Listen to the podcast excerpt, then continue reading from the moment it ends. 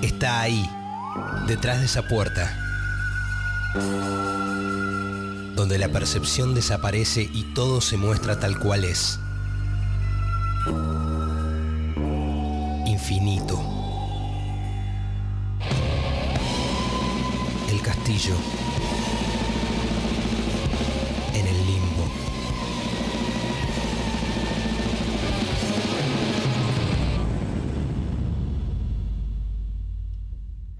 Nico, si yo entiendo perfecto, o sea, te pones estos anteojos y ves todo en blanco y negro. No, eh, fantástico. La pregunta es si no tenés unos que cuando te los pones ves como tu realidad próspera, ¿no? Onda que me los pongo y veo como, no sé, mi vida feliz y estoy viviendo en un chateau en Olivos o Vicente López y no en este castillo decadente eh, a las puertas del infierno. O enfrente de Coto, que vendría a ser más o menos lo mismo, ¿no? Bueno, igual me los quedo, ¿eh? Che, ¿qué hora es? Momento, ¿no? ¿Ya? Ok. Vamos a llamar a mis demonios. Demonios, ¿cómo va? ¿Todo bien? Encantada nuevamente de estar acá con ustedes. En realidad vivimos juntos. Vayan a la puerta, por favor. Ábranla. El otro día la incendiaron a ver cómo funcionan esas cadenas. El otro día la incendiaron. Me gustó eso. Lo podemos repetir para otra apertura. Pero ahora, old school, jalando esas cadenas. Se baja ese puente ve- y acá les puedo ver las caras y decirles bienvenidos. Está por comenzar un nuevo episodio de este Mi Castillo en el Limbo.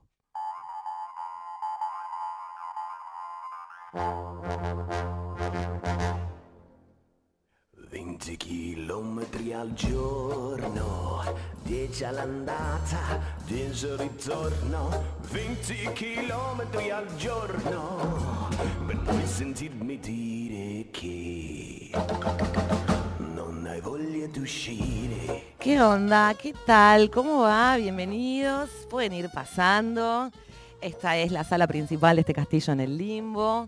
Está por comenzar una nueva tertulia, un nuevo encuentro, un nuevo momento donde vamos a repasar, pensar y buscar en toda la industria cultural algunas cosas que en el día de hoy tengan que ver con el blanco y el negro. ¿Por qué? Bueno, por la arbitrariedad misma, arbitrariedad misma de la situación. Vamos a ir buscando el blanco y el negro es algo que en el arte ha estado presente siempre. En el cine, un montón, ¿o no? En la pintura, bueno, también, yo no lo sabía tanto, pero me enteré que sí. También en la fotografía, obvio, los grandes o muy buenos fotógrafos siempre tienen como esa etapa blanco y negro, ¿no? Donde a lo mejor la técnica tiene que ser como más como perfecta. Como sea, blanco y negro, esos dos extremos que a veces uno dice, no, no, no, ni blanco ni negro, tenés que vivir en el medio y en el equilibrio y es justamente también a veces lo más complicado de encontrar en la existencia nuestra de todos los días. Vamos a repasar cosas muy interesantes, le vamos a dar la bienvenida a un director italiano. ¿Cómo está? ¿Y tutto bene? Felice Domenica Perté, ya les voy a contar quién es. Vamos a hablar de Horacio Coppola, un gran fotógrafo argentino. Pino Picasso, oh no, otra vez tú. ¿Qué tal? ¿Todo bien? Bienvenido también. Y un gran diseñador de moda del que ya estaremos hablando. Pero vamos a arrancar con algo que es muy obvio. Sí, yo a veces me pongo muy obvia, pero como siempre les decimos, a veces simplemente 2 más 2 es 4 y la Tierra es redonda.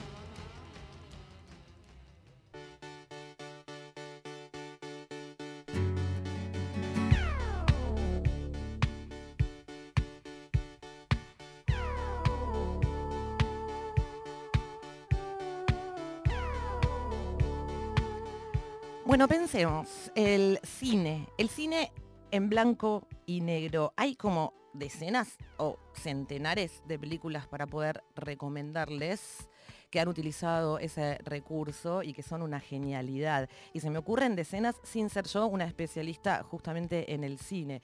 Sin embargo, fue difícil la elección, pero acá estoy para para recomendarles una. No soy Santiago Calori, pero si estuviera acá Calori les diría que esta película la tienen que ver.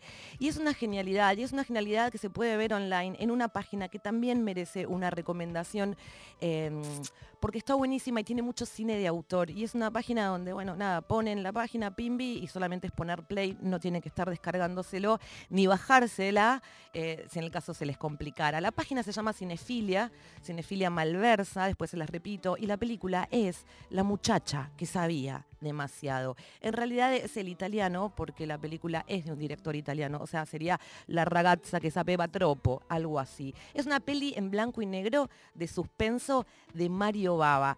Si les gustan las películas de terror, si les gustan las películas de suspenso e inclusive también si les gusta la ciencia ficción, deben, así con deben, es un casi imperativo conocer la obra de Mario Bava porque la van a amar, I know so. Vayamos por partes. Mario Bava, italiano, nació en San Remo en 1914, sí, como la Primera Guerra. Y en 1963 ya el chabón tenía, bueno, el caballero tenía alrededor de 50 años, filma esta película. Una película que es considerada como protoyalo como tipo Iggy Pop es considerado protopunk, bueno, eh, o los Psychos también, bueno, esto es proto yalo, es decir, una peli seminal del subgénero yalo que el mismo director Mario Bava terminaría de definir. Él lo inauguró y también le dio como los tintes finales de ese subgénero. Eh, más que nada con la película que iba a filmar después de esta que les estamos recomendando. Hemos hablado del cine yalo en algún momento, es ese cine de suspenso donde siempre hay un asesino que usa guantes y lindos trajes negros, eh, donde la cámara está un poco del lado del asesino y vos medio que te haces cómplice con él. Las muertes siempre son de mujeres hermosas y las mil maneras de matar mujeres hermosas que termina siendo como muy divertido. Y el placer por matar, ¿no? El asesino no mata para robar, el asesino no mata el ma- porque le gusta ver eh, que la otra persona, en general mujeres semidesnudas, estén muriendo. Esta peli casi que inaugura ese género, Yalo, eh, en el cine. Transposición, obviamente, para los que saben un poco más, de la literatura, ¿no? Eh, como súper de moda en Italia en los años 30. Ahí les cuento el argumento brevemente, a ver si los tiento, pero antes que nada estamos hablando de blanco y negro en el castillo en el día de hoy, así que vayamos al blanco y negro. ¡Qué blanco y negro tiene esta película! Es súper sexy todo el tiempo. La fotografía en blanco y negro la hizo el mismo Baba, que ya para ese entonces, cuando tenía 50 años, tenía harta experiencia porque comenzó en el cine siendo director de fotografía como su papá, que también lo fue. Es fantástico lo que es capaz de hacer este hombre en nombre del blanco y negro, de la luz y de las sombras, de esos personajes que aparecen y desaparecen en la negrura de la oscuridad. Es un perfecto creador de atmósferas posta, es un compositor de planos que se te caen. Si sos los que no sé, ven películas y les gusta ver planos, por favor conozcan a Mario Baba. El argumento breve, una mujer norteamericana viaja a Roma, ya está sentada en el avión leyendo un libro, literatura Yala, y ya el que tiene al lado es un traficante de drogas. Llega a Roma para visitar a una tía enferma, pues bien, ni bien llega, le roban la cartera, la golpean, queda medio inconsciente en la calle y asiste a un asesinato nadie le cree lo que vio, así que ella misma se va a poner en tintes detectivescos. Eh, y es ahí donde asume como también un poco la historieta, como esto ya lo... La tienen que ver, dura una hora y media, es una película deliciosa de suspenso y una exquisitez de fotografía en blanco y negro. Les repito, la página es Cinefilia Malversa y van a encontrar, si la buscan, esta se llama La muchacha que sabía demasiado, pero si en el buscador ponen Mario Baba, les van a aparecer varias películas porque tienen varios films del autor y de hecho tienen una, y se los digo entre paréntesis, ya me callo, les prometo, una película que es, ya no es en blanco y negro, es en color. eh, pero es como la obra maestra de Baba, no dicho por mí, que yo soy simplemente como una entusiasta del cine, pero dicho por Scorsese. Scorsese en algún momento de esta película llamada Operación Paura, que es Operación Miedo, dijo, mm, es la realización más exitosa del terror gótico mezclado con un mal viaje de ácido, y posta que lo es. Así que investiguen ahí a Mario Baba, es una linda... eh, nada, es un lindo viaje y de nuevo, más si les gusta el cine de terror, eh, lo deben conocer.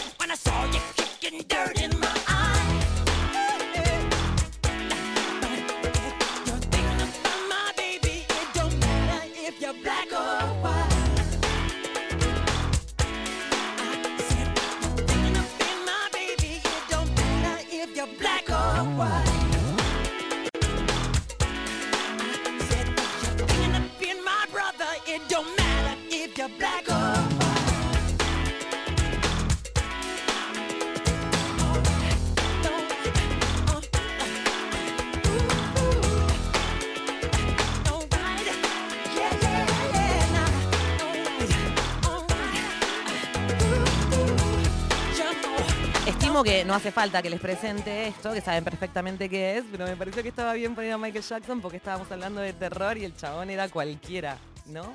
Malísimo el chiste, sí.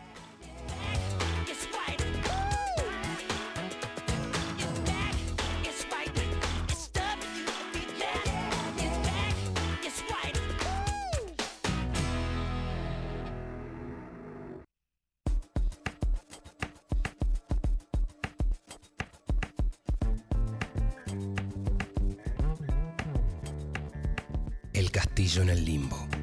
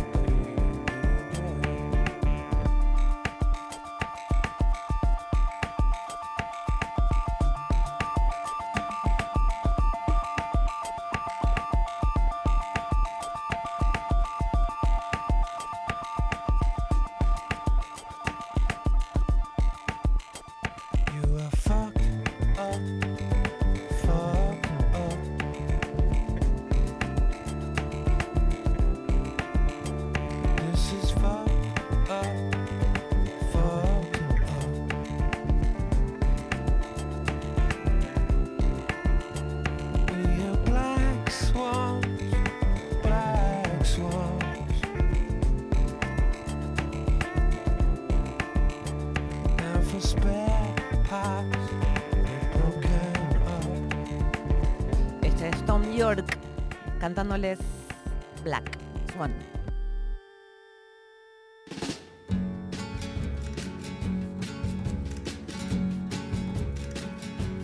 ¿Cómo va? ¿Están bien? ¿La están pasando bien? ¿Están tranquilos, disfrutando? Estamos hablando mucho de blanco y negro en este momento, en este castillo, en el día de hoy. Y oigan, oigan, si tienen 300 mil pesos para gastarse en un libro, les traje una idea. La idea es que se compren uno en Mercado Libre que se llama Buenos Aires 1936. Es un libro de fotografías de la ciudad de Buenos Aires en blanco y negro, hecho por el único, inigualable Horacio Coppola. En realidad no cuesta 300 mil, cuesta 324.987 pesos en Mercado Libre. Debe haber como pocas ediciones de ese, libro y por eso como asciende hasta esa cifra el valor. Horacio Coppola, sé que muchos de ustedes lo conocen porque es como un eh, hit dentro de la fotografía, fue un pionero en la fotografía, de hecho argentina, y uno de los mejores por siempre.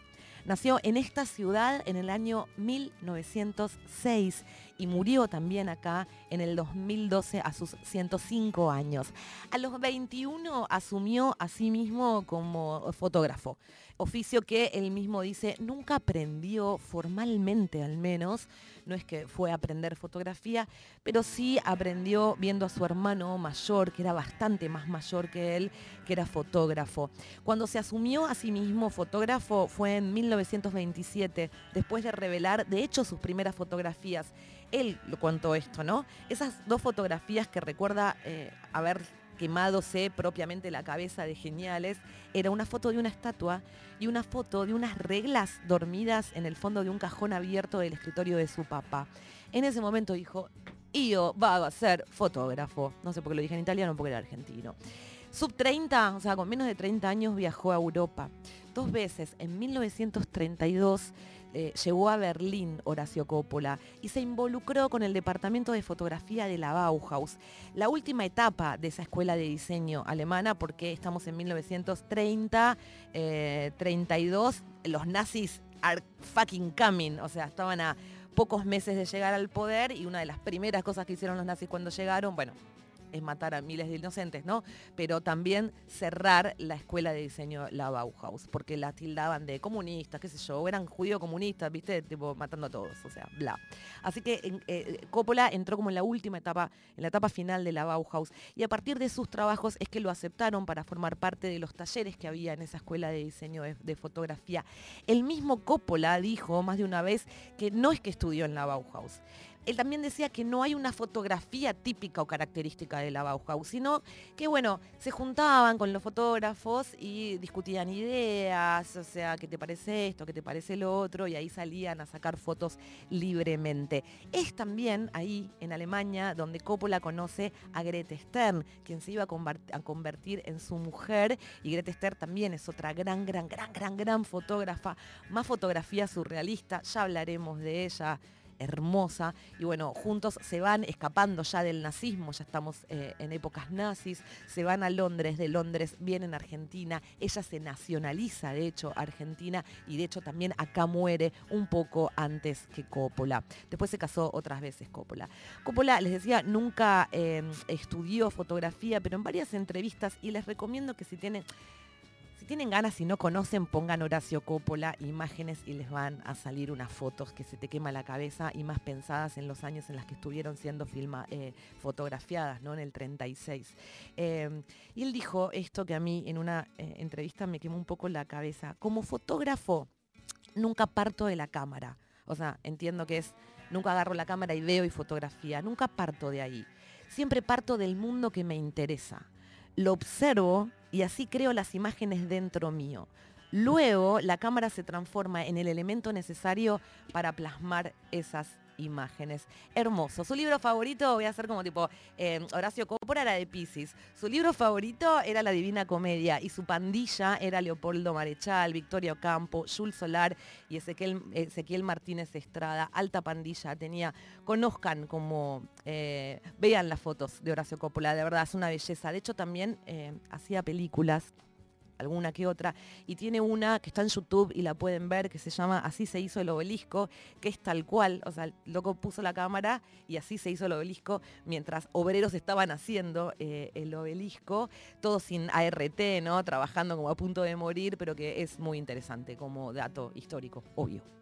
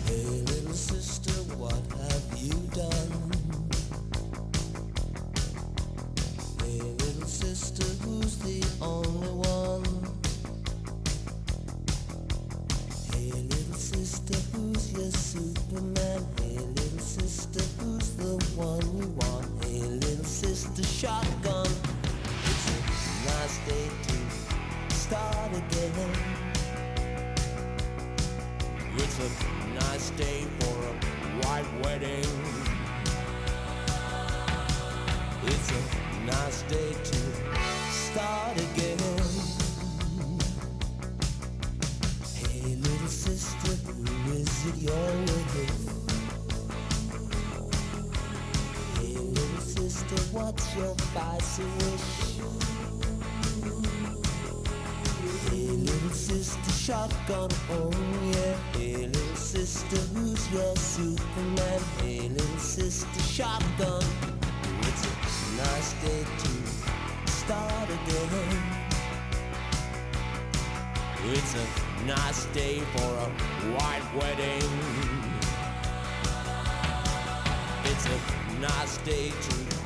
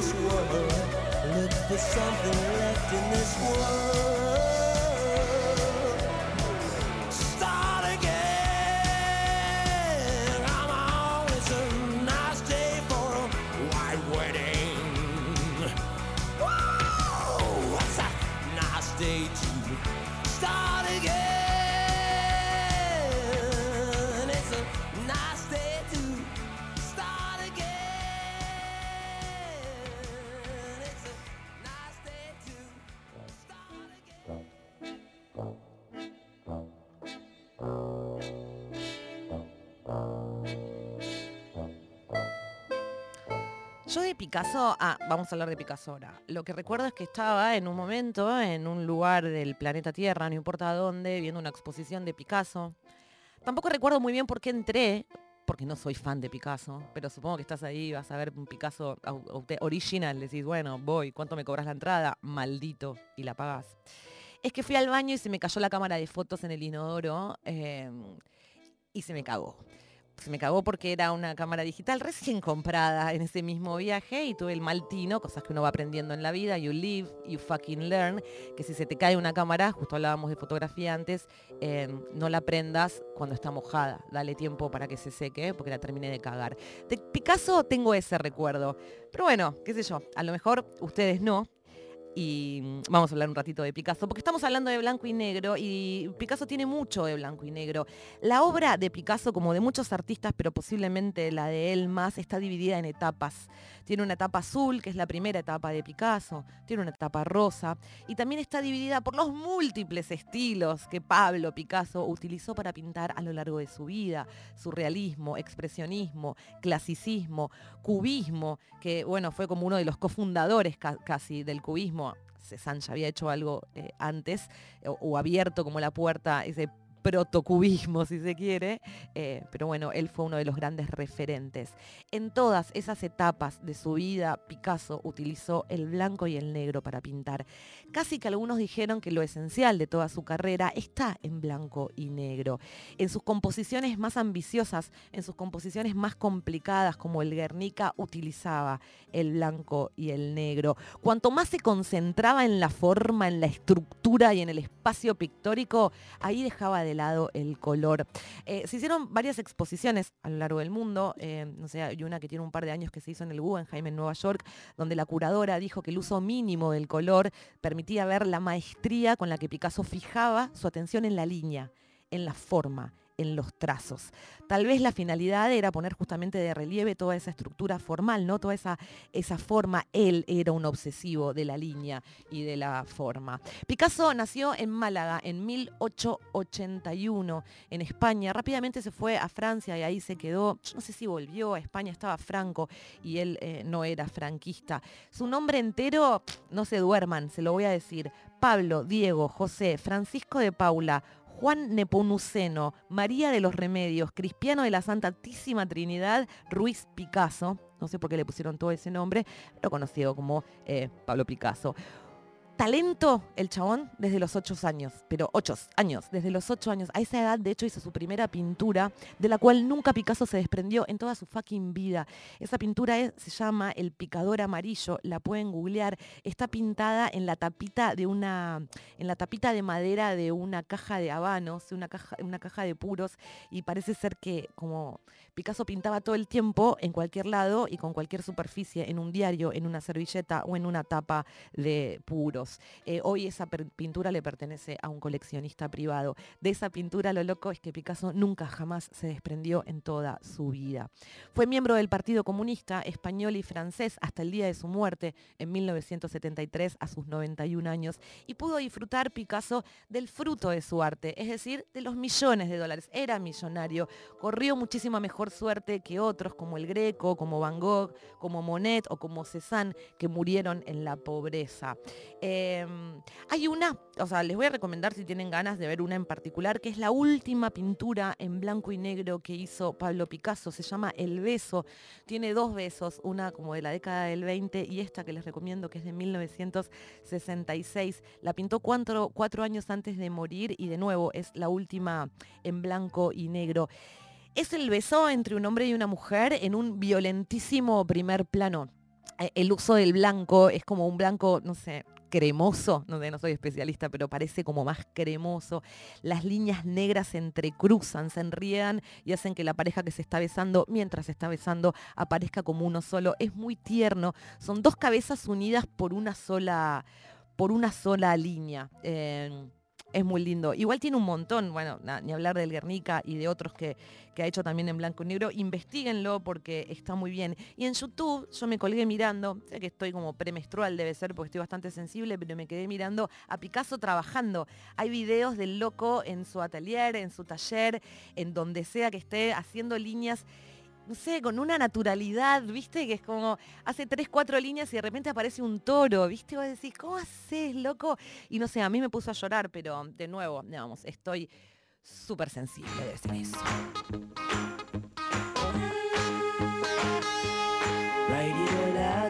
Bird in the sky whiz. Write it all out like you were a bird. Fly it all out like an eagle in a sunbeam. Write it all out like you were a bird.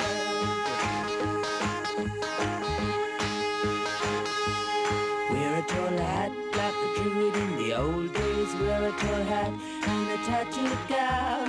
Ride a white swan like the people of a Belgium. Wear your hair long, baby, can't go wrong.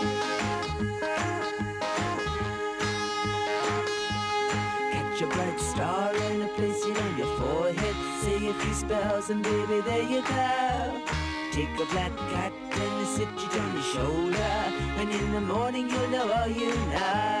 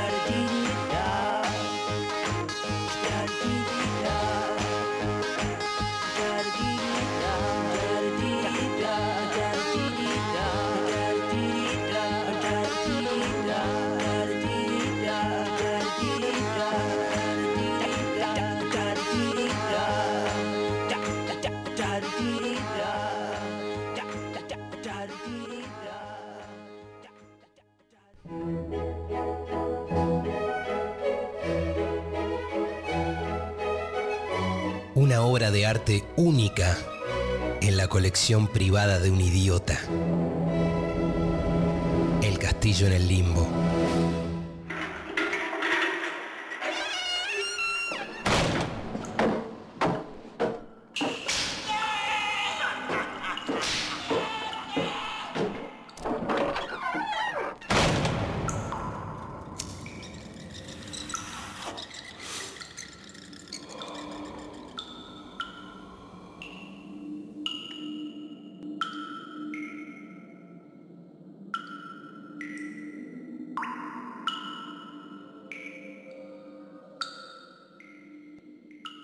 Expuestas al amanecer, muecas ultra ajadas, no tan dócil es, siempre táctil, frágiles también. El sonido del trazo en el papel de un lápiz, para mí, siempre con negro, negro sobre blanco. Por favor, un poquito. Cuadriculado, rayado o liso, no da igual. Pero no puedo sin el negro sobre el blanco. Por favor, por lo menos un poquito. A donde vaya esta voz, yo te llevaré. La ilusión dobló en la esquina y desapareció al otro lado de la calle. Oí el murmullo del domingo que estaba al caer. Tu voz, saturadamente roja. Los puentes laten ahí, donde la angustia se arroja, cuando todo se despoja, y en la orilla se asoma la turmalina negra, piedra de la elocuencia. Ezequiel Wolf, Muelle 2023.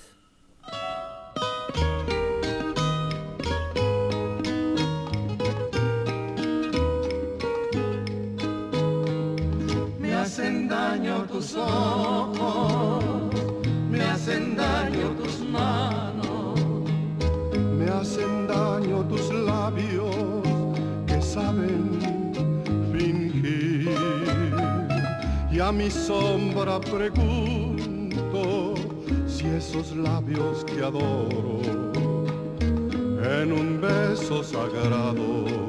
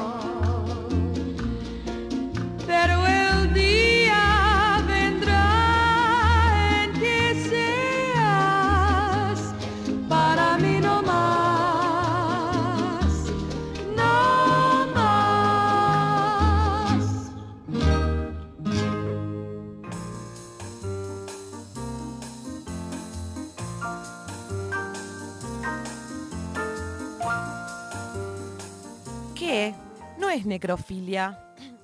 Una cosa es agarrar un cuerpo y hacer cosas y otra cosa es agarrar un cuerpo muerto, como el de Liberace, que está acá, estamos en presencia de su cuerpo, ya saben, está muerto hace un montón de tiempo, le falta una pierna, le falta un brazo porque los muertos van perdiendo parte, yo lo tengo acá parado y ya no me gustaba el color que tenía, entonces me lo puse a pintar de blanco y de negro. ¿Eso es necrofilia? Yo no le toqué las partecitas, o sea, simplemente con mucho cuidado lo maquillé. Bueno, como sea, acá está Liberace, lo pinté todo de negro, painted black, y le hice pintitas blancas por todo el cuerpo, como si fuera una vaquita de San Antonio, pero en blanco y negro. Está hermoso. Cuando el cuerpo de Liberace, acá, yaciendo, sin vida, está pintado, nosotros hablamos de moda. Escuchen, escuchen, porque esto es una genialidad. Hay eh, en nuestro país un gran, bueno, hay varios grandes diseñadores de alta costura. Bueno, no sé si varios, pero sí él es uno de ellos. Es uno de los más interesantes diseñadores de alta costura argentino y es Pablo Ramírez. Estábamos en medio de una tertulia, de un encuentro, de esto que hacemos, que es una suerte de catálogo, rastreando en el arte. em, cosas que tengan que ver en el caso del día de hoy con el blanco y negro, pues Pablo Ramírez es un diseñador que en sus colecciones siempre usa el negro exclusivamente. El blanco también lo utiliza, con, el tiempo lo empezó a utilizar, pero no hay color en sus colecciones. Eso no significa que el diseñador, si vas a pedirle o encargarle un vestido, no te lo haga en el color que se te plazca, pero por lo menos su propuesta va a ser siempre en negro y blanco. Pablo Ramírez nació en Navarro, en la provincia de Buenos Aires, y en los años 90 ingresó en la carrera de la UBA de diseño de indumentaria. Cuando estaba en esa, eh, haciendo esa carrera, viaj- ganó un concurso y entre otras cosas se ganó un viaje a París. Y viajó y absorbió lo que tuvo que absorber y cuando volvió dijo, bueno, vamos a ser diseñador en los noventas de algunas casas que si están escuchando ustedes, si tienen más de 30, van a recordar estas marcas Via By, ¿Se acuerdan de Via By? Gloria Vanderbilt, Adriana Costantini. Bueno, él fue diseñador de esas marcas hasta que largó su propia marca. Antes de su primera colección, Pablo Ramírez viajó a la ciudad de Nueva York y empezó a dibujar sobre papel blanco, eh, sobre papel negro con tinta blanca. Es decir, él solo pensaba en siluetas negras. O sea, solo estaba pensando en trajes, en piezas negras. Cuando regresó a Buenos Aires de ese viaje, lo supo particularmente. Se dijo a sí mismo, voy a ser diseñador de ropa negra. Y así fue. ¿Por qué? Bueno, se lo han preguntado varias veces, comprenderán en muchas entrevistas que estuve viendo. La ropa negra es clásica, la ropa negra es atemporal, la ropa negra es siempre elegante y es sobria particularmente. Y a Pablo Ramírez, a este diseñador, le interesa particularmente la sobriedad. Nada en sus colecciones es llamativo. O sea, como que lo llamativo va a ser cómo te cae esa pollera, mamu. O sea, como, como si fuera una cascada de nuevo en el medio del bosque encantado lleno de ciervitos y cosas y criaturas hermosas que te dan besitos. Y no como estos demonios de mierda que viven acá en mi castillo, no, no, de los lindos, con colores, unicornios. Así caen sus prendas, caídas perfectas, la confección es perfecta. Eh, en alguna de esas entrevistas leí que Ramírez decía que en la distracción de los colores se pasan los defectos. Él intenta que no haya distracción para que justamente lo que sobresalga sea la forma pura. Esto que veíamos un poco en Picasso hace un rato también, ¿no? Que utilizaba el blanco y negro muchas veces para eh, que lo que esté resaltando sea el trazo, sea la forma. Bueno, algo así. La inspiración de Pablo Ramírez está en la elegancia de los 30 y de los 40. Y si tienen ganas, y si de nuevo les digo, les parece un plan hacer esto, para mí lo es, pero bueno, freak, eh, pongan y googleen alguna de sus colecciones. Él presenta las colecciones de una manera muy hermosa también, una muy, muy, muy, muy bonita que presentó hace unos años, se llama Musidora, con sus modelos como si fueran gatitos, eh, dentro de una especie de palacio, no sé, por momentos me parece que es la Casa Rosada. Eh, y es muy lindo, eh, es muy hermoso, de verdad, su universo es muy hermoso, él es muy, hay mucho movimiento, sus trajes, sus polleras, parece que, no sé, bailaran solas. Debe ser carísimo, eh, pero también está en Instagram, googleenlo, fíjense, y si a lo mejor les sobran unos pesos, cómprense una pollera tú o Pablo Ramírez que la van a romper donde sea que vayan.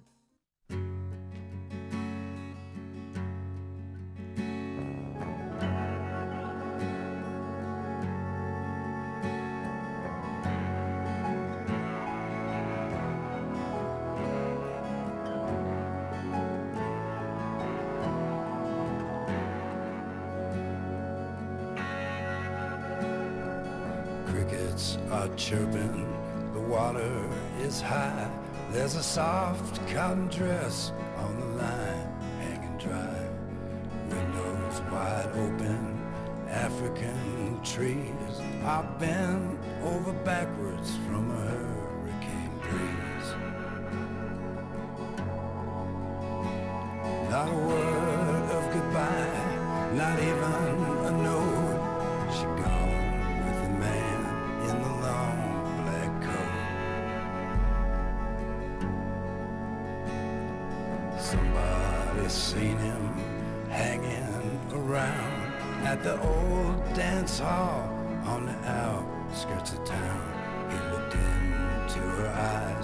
she stopped in to ask if he wanted to dance. He had a face like a mask. Somebody said from the Bible he'd quote,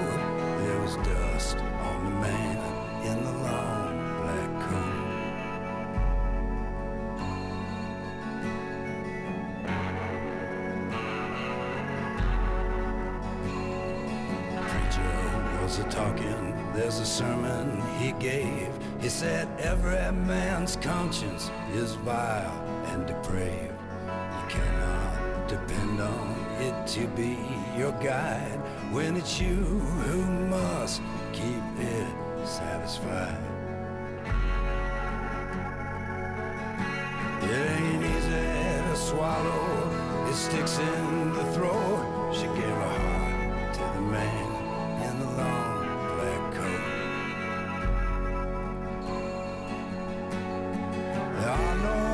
Mistakes in life, some people say it is true sometimes. You can see it that way. But people don't live or die, people just float. She went with the man in the long black coat. It's gone the water, it's been there since June. Tree trunks uprooted neath the high crescent moon. Feel the pulse and vibration and the rumbling force. Somebody is out there beating on a dead horse.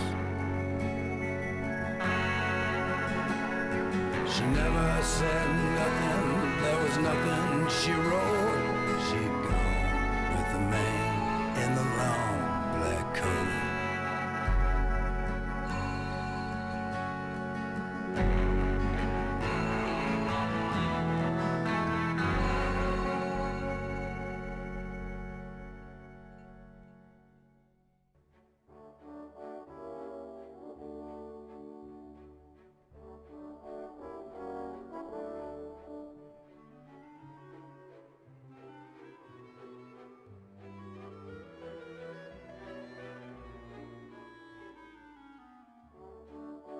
Bueno, mis demonios, ¿qué tal? Acá están tocando para ustedes. Esta es la parte final donde se suben a esa especie de escenario que tenemos en este salón, el más grande. El más sucio también, nunca tengo tiempo de limpiar esta parte del castillo, esta o cualquier otra, porque mis demonios no limpian, deberían, pero no lo hacen. Cuando se suben como a esta especie de atril tocando, bueno, es medio la clave para empezar a pedirles a todos ustedes que se retiren de mi castillo porque esta apertura del mismo está terminando. Ellos siempre son negros. No es que eh, hoy que hablamos de blanco y negro están particularmente es negro y vomitan en colores. Eso sí, tipo vomitan todo el tiempo eh, verdades que me atormentan, esos son mis demonios, y en general lo hacen en colores verdes, fosforescentes, algo que bien llamativo, bien que me queme la cabeza.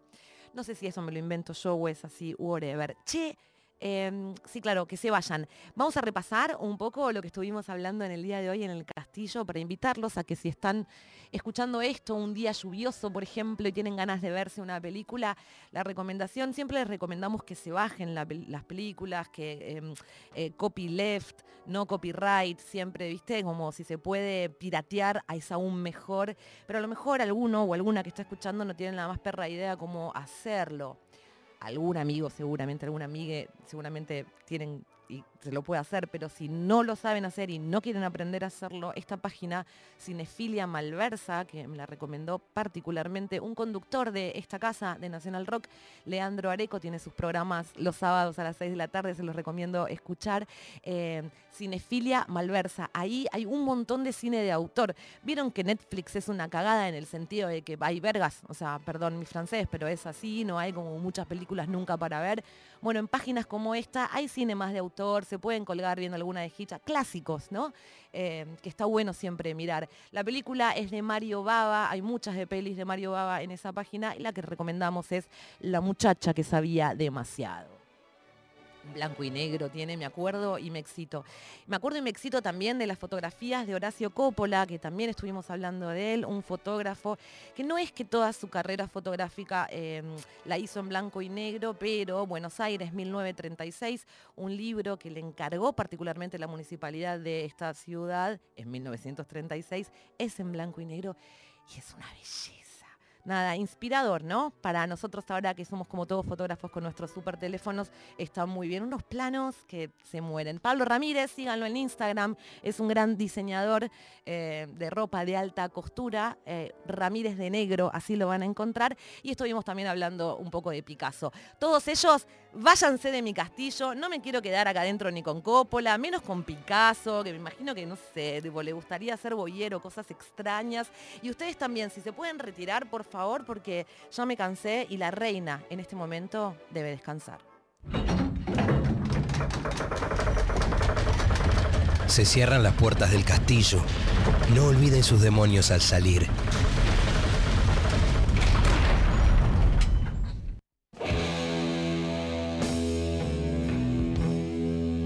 Una fortaleza suspendida en el caos de lo absurdo. El castillo en el limbo.